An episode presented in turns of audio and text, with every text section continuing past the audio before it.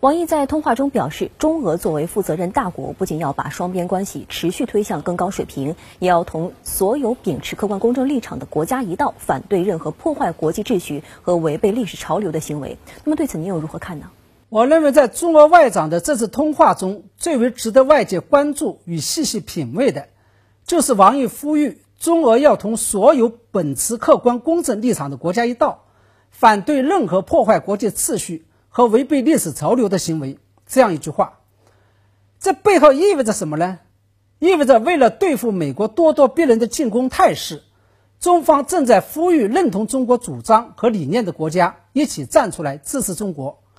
或者说，中方在呼吁中国的朋友们都站出来，建立反对美国霸凌的统一战线。同时，也意味着中美两个大国的这次博弈与对抗。将不会仅仅限于中美两个国家之间。当然了，中方这样做是被美国给逼出来的。因为自从特朗普上任以来，美方不仅主动挑起了这场新对抗，而且已经完成了四个步骤。第一步就是把中国与俄罗斯定位为了战略竞争对手；第二步，这是跟中国打了一场贸易战，企图从中美合作最为密切的领域，也就是经济合作层面，来切割中美关系。第三步，则是介入香港、台湾、新疆与西藏问题，把中美的对抗从经济层面上升到了意识形态和价值观层面。第四步，则是动员盟友来共同打压中国。而在找盟友打群架方面，美国先是利用中国制定香港国安法的机会，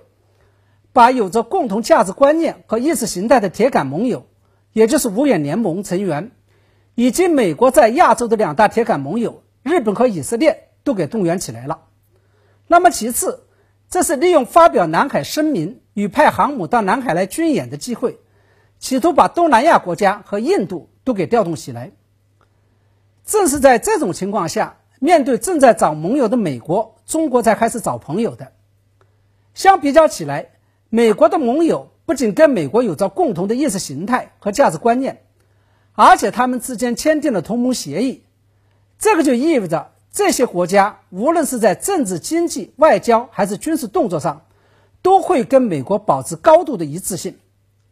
而中国与他的朋友之间，虽然意识形态和价值观念不尽相同，更没有结成军事同盟，但是他们大多是跟中国一样不满美国霸权的发展中国家，并且跟中国存在着经济合作关系，可以在国际场合，尤其是在联国。联合国投票的时候来为中国发声。